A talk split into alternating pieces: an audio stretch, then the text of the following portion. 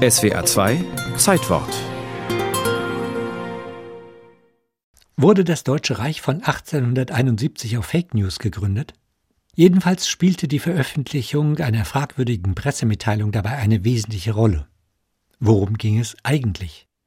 Das Ziel des preußischen Ministerpräsidenten und Kanzlers des Norddeutschen Bundes Otto von Bismarck war, ein deutsches Reich unter preußischer Führung zu errichten, dem auch die süddeutschen Staaten angehören sollten. Und da das nur in der Auseinandersetzung mit Frankreich zu haben war, das in seine alte napoleonische Machtstellung in Europa zurück wollte, war das nur mit militärischen Mitteln zu erreichen. Also wurde nach einem Anlass gesucht, Krieg anzuzetteln. Dafür musste das Volk überzeugt werden.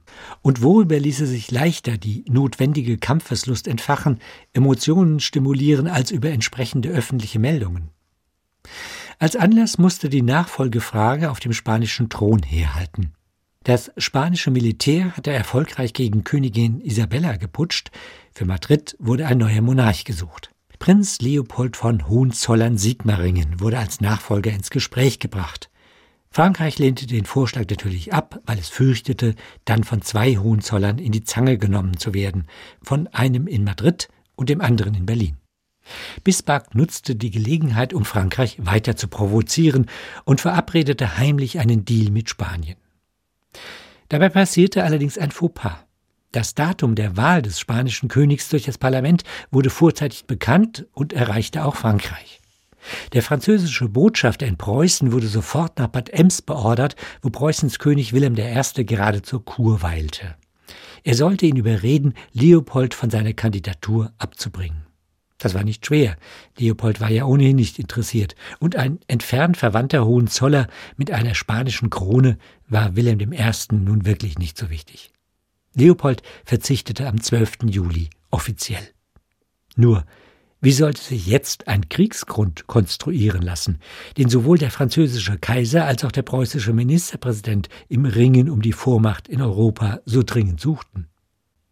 Also schob Napoleon III. der erfüllten Forderung eine unsinnige weitere nach, von der er annehmen konnte, dass Wilhelm I. sie ablehnen würde. Wilhelm solle sich für immer und ewig verpflichten, dass niemals ein Hohenzoller Anspruch auf den spanischen Thron erhebe. Der französische Botschafter musste erneut nach Bad Ems, um dem preußischen König diese Forderung zu unterbreiten. Das geschah am 13. Juli 1870 und erwartungsgemäß schlug der König das Ansinnen aus. Ein Mitarbeiter Bismarcks fasste dieses Gespräch zusammen und telegrafierte es noch am gleichen Tag nach Berlin. Bismarck kürzte den später Emser Depesche genannten Text und spitzte ihn zu. Verändern musste er dabei wenig, weglassen reichte. Er klang nun wie eine brüske diplomatische Zurückweisung. Am nächsten Tag erschien er so in der Presse. Waren das Fake News oder lediglich ein redigierter Text? Jedenfalls erreichte er sein Ziel. Napoleon III. ließ sich provozieren, bezeichnete Wilhelms Reaktion als Affront und erwiderte ihn eine knappe Woche später mit einer Kriegserklärung.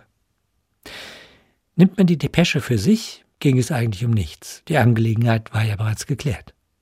Aber ihre Veröffentlichung hatte für die gewünschte Kriegsstimmung gesorgt. So wollte man nicht mit sich umspringen lassen.